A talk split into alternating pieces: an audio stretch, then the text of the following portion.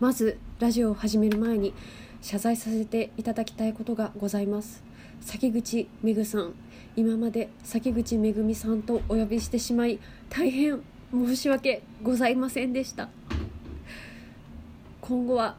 もう絶対にお名前間違えません。崎口めぐさん。めぐみと書いて崎口めぐさん。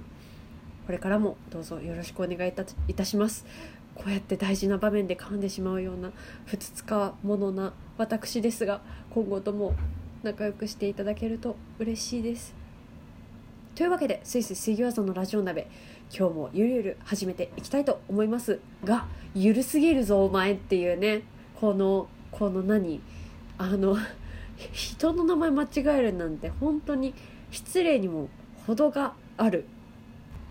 もうバカバカ俺のバカって感じで、まあ、今後ともねあの読み間違いとかアホなことをしてたらあの指摘とかごご指摘とかいただけるととってもありがたいです。はい。あの本当気づけてよかったけどもっと早く気づきたかったけど気づけてよかったと思っております。はい。では続いて続きましてえっとお便りと差し入れのお礼を読み上げたいと思います。まずお便りからですね。えっとやすみさんからお便りいただきました。申し遅れました。ナオミ改めやすみです。掃除気がついたもの負けわかります。衛生に関してはもっとズボラに生まれてくればよかったと思うくらいにお掃除ロボット導入も考えてますが散らかりすぎてロボットの通り道がない不安がかっこ笑い。で美味しい棒を1本とともにいただいております。なおみさん改めやすみさんありがとうございます。そしてやすみさん番組あるんですね。聞きましたよ。ふう。でね最新のトークの自分を大切にすることは大切だという話聞きました。ピザ。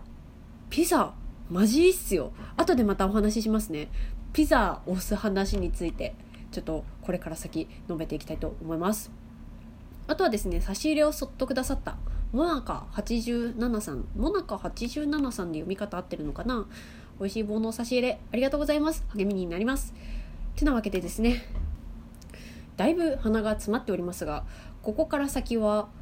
日常に入ってん？日常のニュースをまとめてお伝えしていきたいと思います。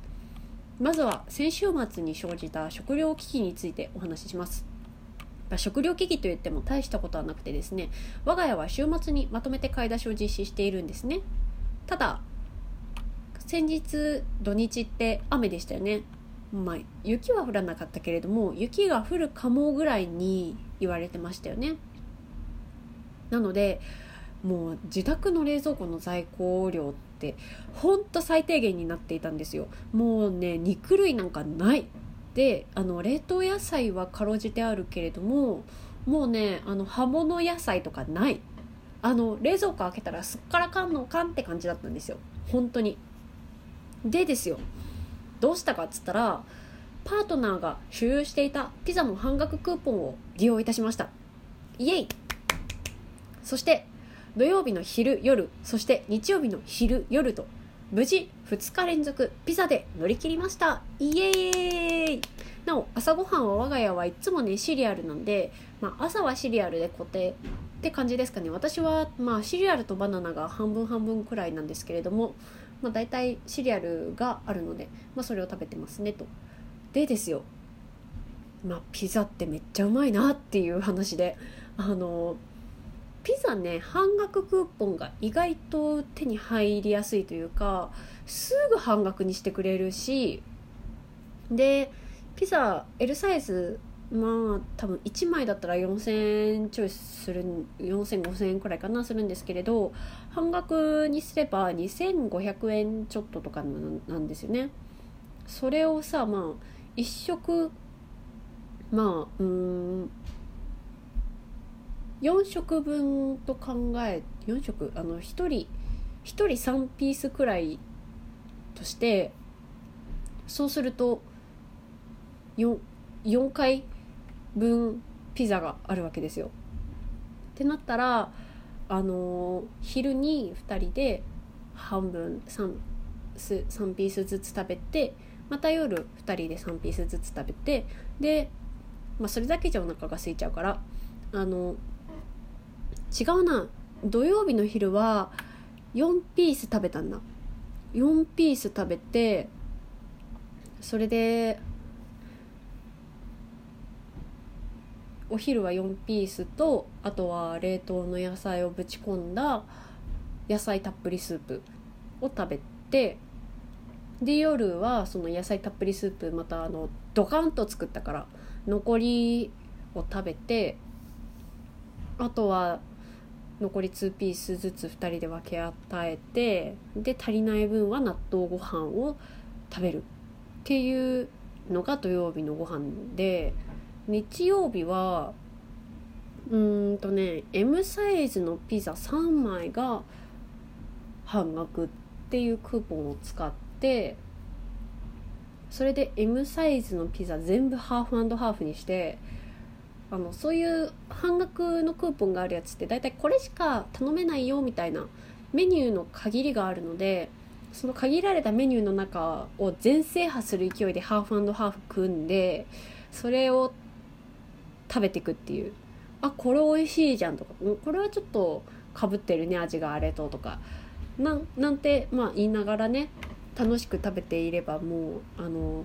昼夜別に同じピザでもまず味が違うしピザって意外と野菜乗ってるしあとは冷凍野菜でスープを作ってしまえば野菜もバッチリ補えるしもういいことずくめなわけですよね。うん、でね、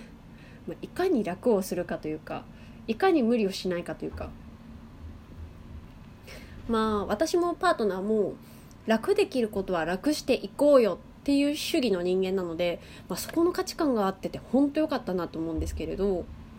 だから機械に頼めることは機械に頼んじゃえばいいしもう外注できることで、まあ、自分がやりたくないって思ってるんだったらとことん外注しちゃおうよっていうタイプなんですよ2人ともね。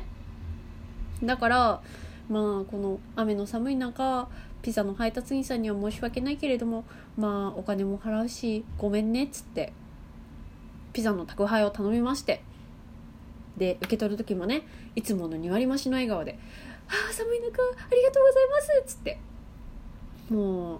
ピザが嬉しくて嬉しくてしょうがない。実際そうだったんですよ。あの実際昨日一昨日と雨でまあ混んでたのかな。この混んでたというか商売が繁盛していたらしく結構あの出来上がりが遅れる予定だったので大変お待たせいたしましたって来てくれたりしてまああーっつって。全然いいよ全然いいよっつって。まあ実際そんな全然いいよなんてタメ口じゃないけどまあヨガをしたりだとかあの彼はね試練風来の試練をしたりとかしながらね待ってたりしてましたけれども。もうヨガしててもお腹空いちゃってね。お腹空いたって最後の方にはちょっと暴れたりもしたんですけれども、まあ、とにかくねピザで楽をするっていうのも大事だしピザも意外と体に悪くないよっちゅうね。お腹にたまるしね。結構美味しいですし全然悪いことじゃないと思います。ていうかそのピザで文句言うんだったらあなたが作ってよって思いますしね。あとそれからねあのお掃除ロボット今あの私も動かしててお掃除ロボット壁にガーンとか言ったりしてるんですけどお掃除ロボットはですねやっぱあるんですよねこの何？部屋片付けないとお掃除ロボットを動かせないんじゃないかみたいな。なことはない。まず動かしてみてほしい。そっからどう片付ければいいのかっていうのを考えていくんでも全然遅くないです。なんなら例えばね洗面所だけお掃除ロボットに任すとかでもいいと思います。なんか古いお家って段差が結構多かったりするんですよ。うちの実家もそうなんですけれどこう和室だとかの関係で段差が多かったりするんですよね。なんでまあその段差があるとお掃除ロボットちゃんどうなるかっていうとあこの先落ちちゃうから引き返そうとかあぶつかっちゃったまあやめとこうっつってあのバックしてその先へはいかないんですよ、まあ、当たり前ですけれども。ね。だからまあうん。だから古い家だと狭い場所なんだけれどもこう例えば洗面所にお掃除ロボット1台和室にお掃除ロボット1台みたいな使い方しなきゃいけなくなっちゃうかもしれないけれども、まあ、別にそれでも十分価値はあると思っていて逆にですよ逆に例えば和室だけ掃除しといて和室だけはお掃除ロボットちゃんに任せようとか